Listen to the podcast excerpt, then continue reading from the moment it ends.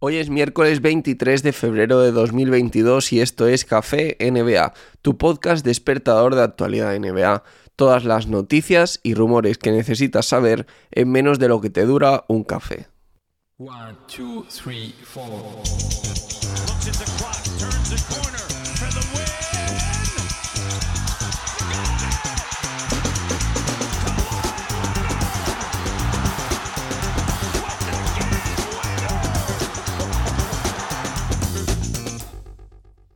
Stephen Curry fue el gran protagonista del partido de las estrellas en su casa, en Cleveland, Ohio. También estaba LeBron en su casa, que también fue protagonista porque anotó la canasta ganadora, la última canasta del partido para que terminara el encuentro pero digo que Stephen Curry fue el gran protagonista y el MVP porque se fue hasta los 50 puntos con unos increíbles, inolvidables 16 triples que enloquecieron a la grada y que se convirtieron en un récord histórico de esos que parece que serán complicados de batir.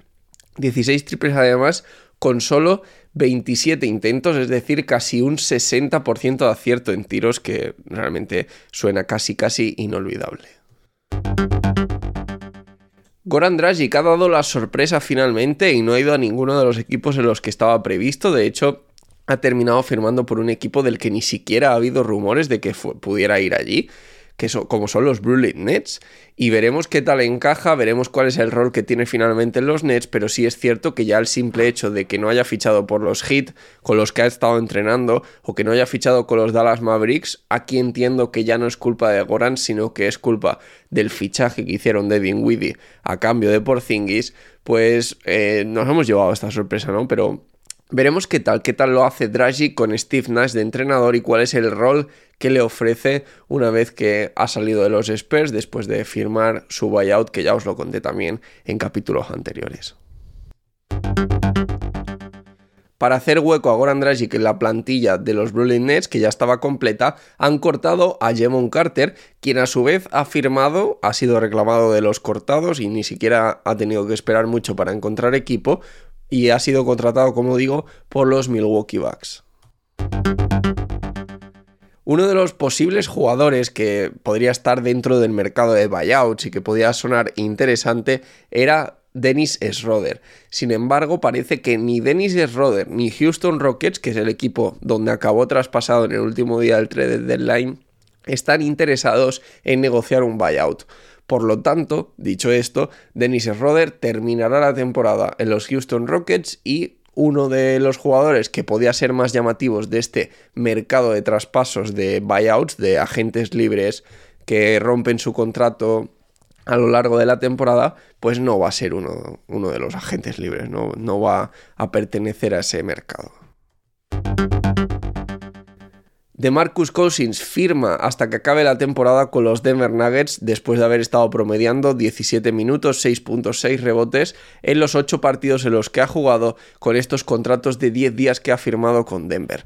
En este caso, de, Marcus Cousins firmó por el mínimo salarial hasta que termine la temporada y parece que los Denver Nuggets pues jugarán playoff, ¿no? Lo están haciendo bastante bien dentro de lo que cabe con las bajas y empieza a haber buenos rumores en cuanto al regreso tanto de Michael Porter Jr. como de Jamal Murray, así que quién sabe si en los playoffs un de Marcus Cousins mejorado, un Jokic que siempre está a tope, con la vuelta de las lesiones importantes que tienen, si puede ser un equipo también a, a considerar.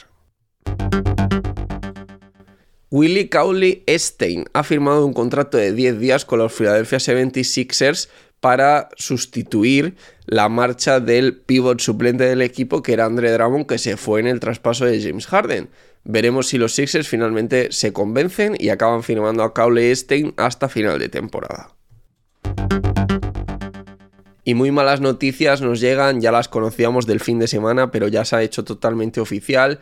Vimos a Chris Paul jugar en el partido de las estrellas, pero lo vimos que lo hacía solo con la mano izquierda. Fue una situación un tanto extraña que la verdad que no terminamos tampoco de comprender mucho, pero finalmente parece que Chris Paul lo que tenía era una lesión en el pulgar de la mano derecha bastante importante, se lo ha roto, estará de baja de 6 a 8 semanas, lo que indica que o bien volvería directamente para playoff o bien volvería en los últimos partidos de regular season. Es una lesión de la que se debería recuperar bien, que no debería tener problemas para volver en, un buen estado de forma, pero siempre hay que decir que estas lesiones pues nunca son positivas, ¿no? Y que ahora se va a perder dos meses de competición. Digo que dentro de lo que cabe no es tan mala la noticia porque al final le va a permitir descansar. Chris Paul tiene 36 años, había jugado toda la temporada y le hemos visto incluso jugar 40 y pico minutos en algunos partidos últimamente. Y esto es todo por hoy. Recordad que me podéis seguir en redes sociales como arroba Javi Mendoza NBA, también en YouTube o en Twitch. Que podéis dejar un me gusta en iVoox en señal de apoyo o que eh, podéis dejar una review de 5 estrellas tanto en Spotify como en Apple Podcast. Sobre todo, esto es lo más importante, no olvidéis suscribiros al podcast y activar las notificaciones para enteraros de cada lunes, miércoles y viernes, cuando saco un episodio nuevo, pues que ya está disponible, ¿no? Que ya podéis hacer la escucha del café NBA.